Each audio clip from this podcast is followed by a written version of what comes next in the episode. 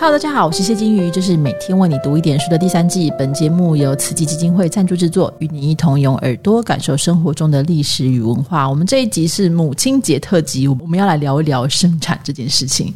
传说这个很久很久很久以前哦，在中国的北朝时候，曾经有过这么一段记录哦，就是有一个杨先生呢，他非常的苦恼，他们家一个难产的历史哦，因为他的这家人啊，曾经有好几个女士都因为这个关系，所以就难产或是很不幸啊。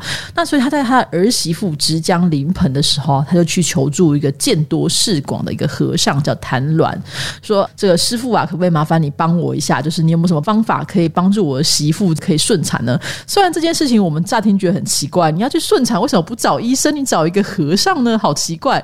但是显然这个谭鸾呢，这个和尚这位师傅呢，他是一个生活智慧王哦，所以他本来是没有很想管这件事，但是因为杨先生再三的恳求他说：“拜托你帮我想办法。”他就研究救了一。番之后，就跟这杨先生说：“好，来，我帮你哦。”所以他就阐述了一番道理。他就说呢，他发现呢，之所以会难产啊，或是有各种状况，通常都是这个产妇在这个生产的时候太惊慌了哦。然后旁边就有人说：“加油，用力，快点，再用力一点。”然后你没有用力推这样的，然后或者是说生产过程当中无力昏倒的时候，就拿冷水泼他，或是勒他的肚子等等的，这个产妇就非常的惊慌。那一惊慌，这个气的运行就不顺，所以他胎儿要。么就是砰的一声冲出来，或者说各种出血的问题就出来了。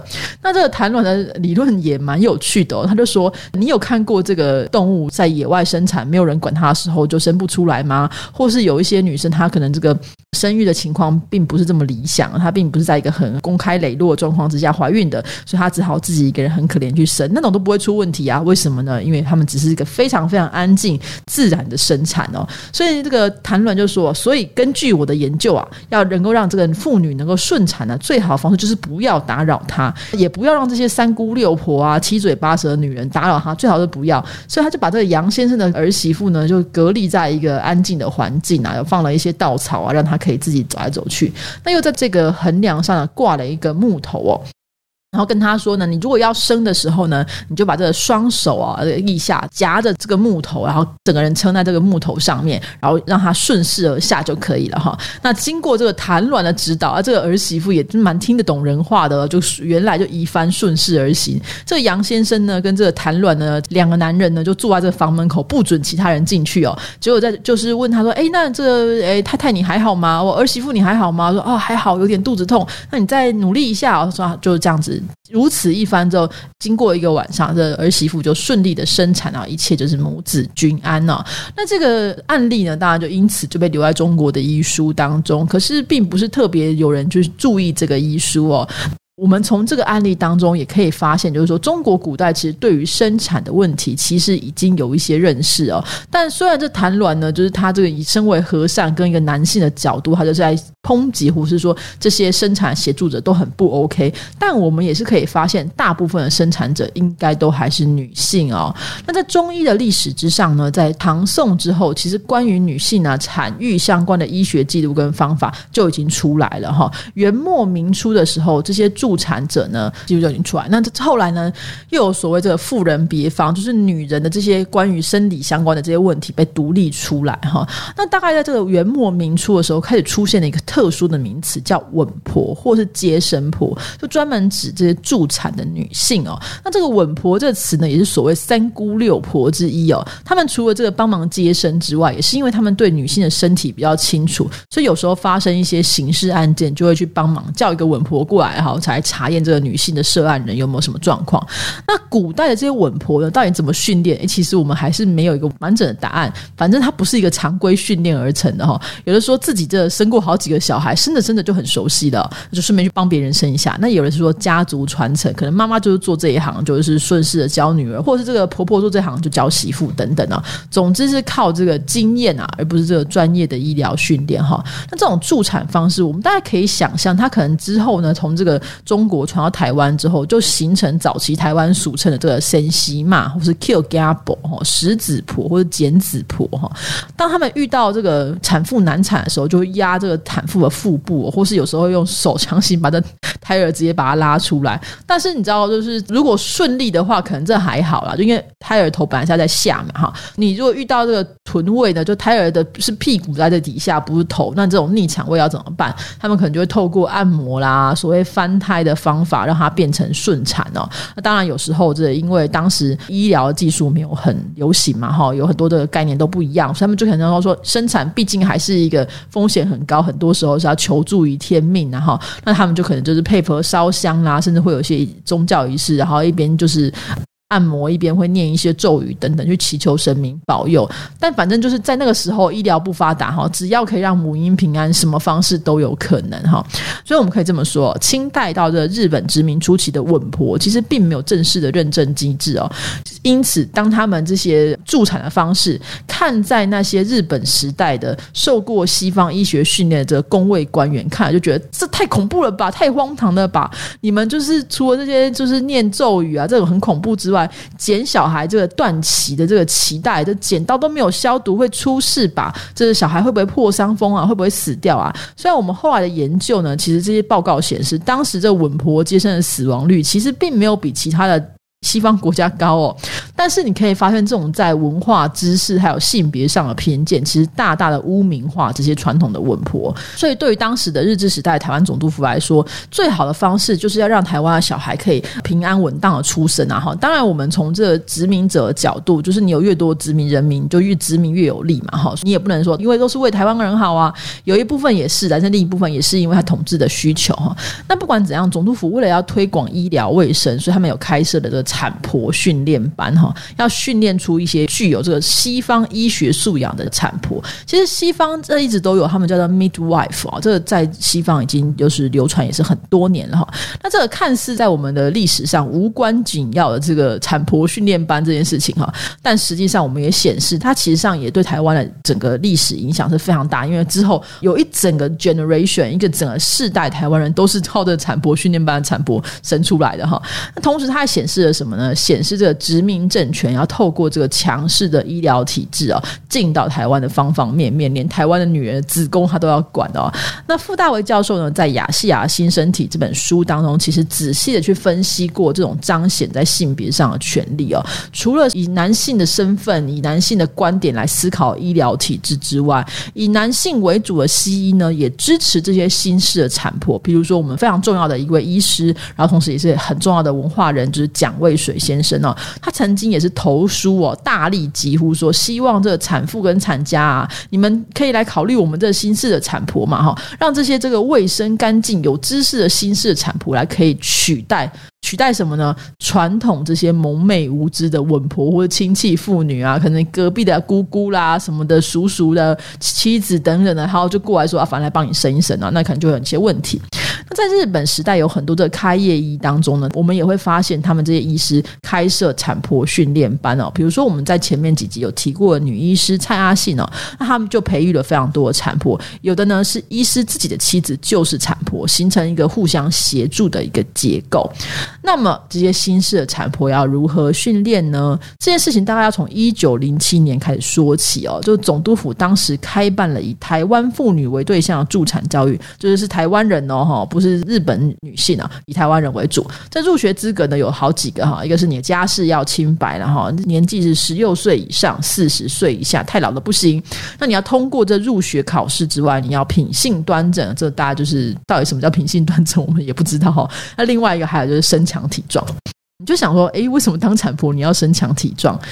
哎，各位要知道，生小孩这件事情是没有 schedule 的，你不能说，哎呀，我这先先西搞完圣命吼，说我这小孩凌晨三点出生就是皇帝命，你算的好好稳稳当当，不好意思，他就是不在凌晨三点出生，他就是早了一个小时或晚了一个小时，都是有可能的。所以这产妇生小孩是说生就生，没有在管黑夜白天。所以产婆有没有上下班？当然没有，有没有八小时？就是呃，下班之后不要打扰我。当然也没有，你随时要昂扣。那有时这个产妇她可能住得很远，你可能人在比如台北市区，但这产妇可能住在比如说汐止或其他地方，它是很远的。你三更半夜你赶路也是要去嘛，哈。而且生产又不像说母鸡下蛋，嘣的一声就出来，很难啊。有的 case 会拖的时间会非常长，所以这个产婆必须要有强健的身体，要不然你这样子来一个，你要是。接连生产都好几天都这样日夜颠倒，你身体如果不好的话，很快就撑不住了哈。所以强健的身体的产婆呢，才可以应付不知道什么时候会出现的接生的要求哈。那由于这些受过西方教育训练的这个现代的产婆呢，一定会冲击传统产婆的生态。那当时的殖民政府呢，也在。往前推了一把哈，然后希望推广这件事情，所以他们就提供这些产婆训练班的学员呢，一天有十八钱的伙食费跟五钱的这个零用金补贴哦，希望奖励说有一些诶女生她可能就是家里面状况比较没有那么好，她必须要自食其力，或者说你可能已经结婚嫁人了，但是你想要补贴家用，可以给你一个比较好的这个呃方式去工作，因为有补助的关系，你有补助就有义务嘛，就像我们现在的公费的医师或是公费的人员一样，你既然拿。国家公费，就是要回馈嘛哈，所以休业办法其实要求学生说，你连续要从事五年哦，五年的助产工作，你不可以中途落跑，你不可以说我们这边给你钱，然后让你好好练习，说练习完了之后，哦，我不想做了，我只可能做个两三个月我就跑，那不就浪费？不行，你要做五年哦。那种种的这个补助推广等等，所以我们他让这个新式的产婆其实成为一个不错的工作出路哦。那。政府呢，其实后来就放宽条件，除了公办的教育之外，私立的医疗院所也可以自立行训练产婆。那就是我们前面讲的嘛，很多医师就开始训练这产婆训练班。所以有些医师就说啊，我的这个弟子满天下，拿来弟子就是这些产婆哈。那受训完之后，当然就要开始工作。一个制度开启一定是很不容易哦。所以一九零七年的第一批产婆呢，其实一开始大家都不是很信任。一方面他们都年纪比较轻嘛，十六七岁开始学，学成顶多你十七八。二十岁，你自己都没有生过小孩，你帮人生小孩，怎么可能会有人相信你呢？大家就当然不相信嘛，哈！所以很多人都会相信自己比较熟悉的一些传统的产婆。那为了要打开一些知名度跟建立信任感，这些新式的产婆，很多时候是需要提一个工作箱哦，大街小巷去奔走啊。听说谁谁谁要生小孩，就是说，哎，你会不会给我生啊？甚至有时候为了建立这个信用，半买半相送，甚至是免费也是有可能哈。那另外，当时的官方呢，也引进所谓的公社产婆哈。那其实跟英国的这个 midwife 的制度是有关的，所以当时这个百姓，如果你家里面就是付不起这一般的这个产婆的费用，你也可以找政府付薪水的产婆接生，那就不用钱哈。那当然，这种吃公家饭的产婆也是必须经过各种训练，在这种双重的。这个夹击之下，当然传统的产婆就可能一方面讲说啊，算了算了，年纪也大了，不想做了哈。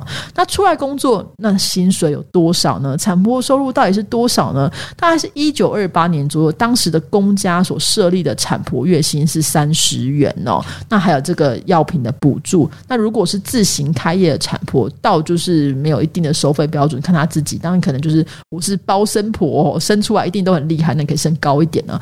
那有的产婆就回忆说，他们一九三六。六年的时候升一次大概会有两元左右的收入哦，那两元就可以买一钱的黄金哦，就是一个黄金戒指，所以其实收入是相当好。那我们当然换算现在金价一钱是五千嘛，哈，那所以你自行开业产婆的收入可能呃至少有二十元，那有的很厉害的两百五十元也有。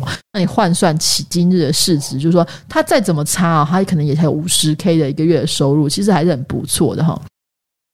那大家有没有想过这件事？就是我们可能回去问我们长辈，就他们可能有蛮多人是被产婆生出来，就是说什么小时候妈妈要生小孩，赶快去救三伯哈，然后有时候那个产婆可能住得远，赶快去叫车，或者是说骑脚踏车，那比较大的大哥哥们就赶快去骑脚踏车载产婆来哈，或者是说可能真的就是那个产婆年纪太大了，走不了那么远，那个爸爸就要背着这个产婆赶快走，这也是有的哈。就大概是我们这一辈，大概四十岁左右的人，我们大部分人都是在医院里面生的。所以从日治时代生产找产婆这个习惯是怎么变成我们先产生产要找妇产科医生呢？这跟战后发展就有很大的关系哦。首先在战后之后，产婆这个名称改称为助产士，而且订立了一个相关的法律来规范它。那过去的产婆呢，不论新旧都是女性哦，但是这个妇产科医师当中，直到今日女性也是偏少。你想说，哎？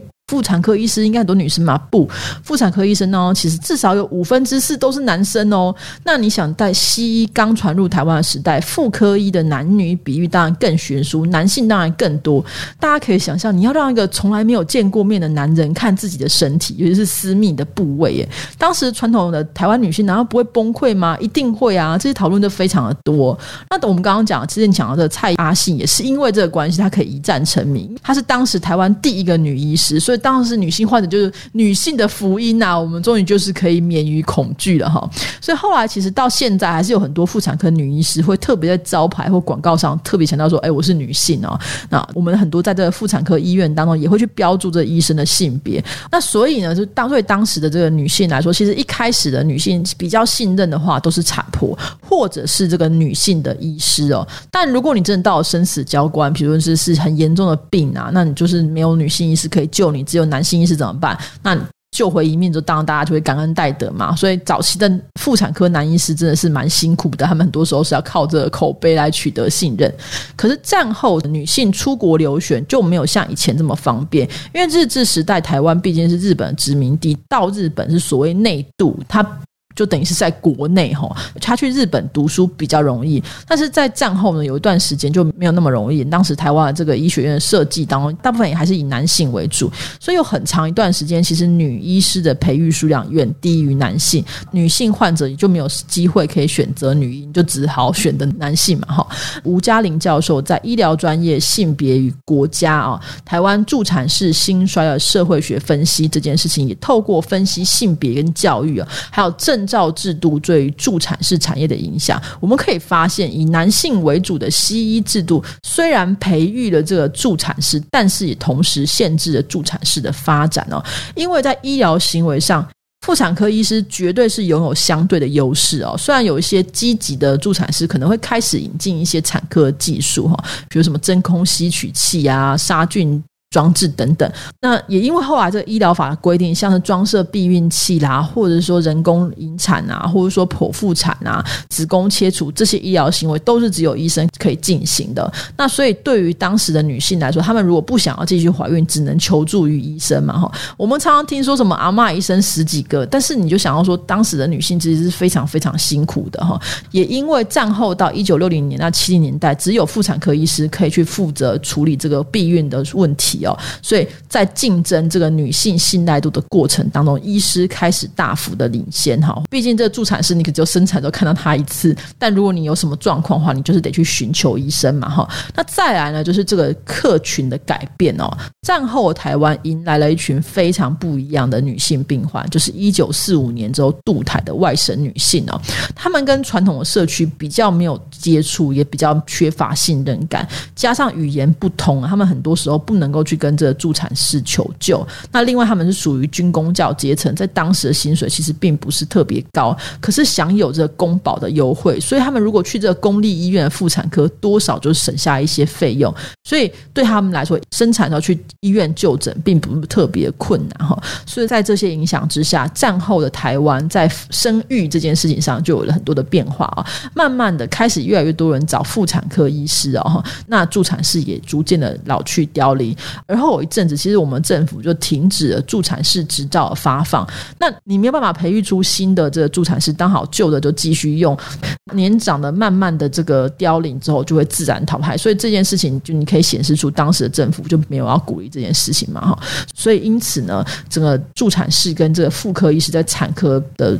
转换就越来越加剧哈，那到现在大部分的人哦，不管你是被生出来，或是你自己要生产的时候，你都会去寻求妇产科医师的协助。那也有其他，比如月子中心啊、月嫂啦，其他服务来帮助这些产妇。那产婆或助产士。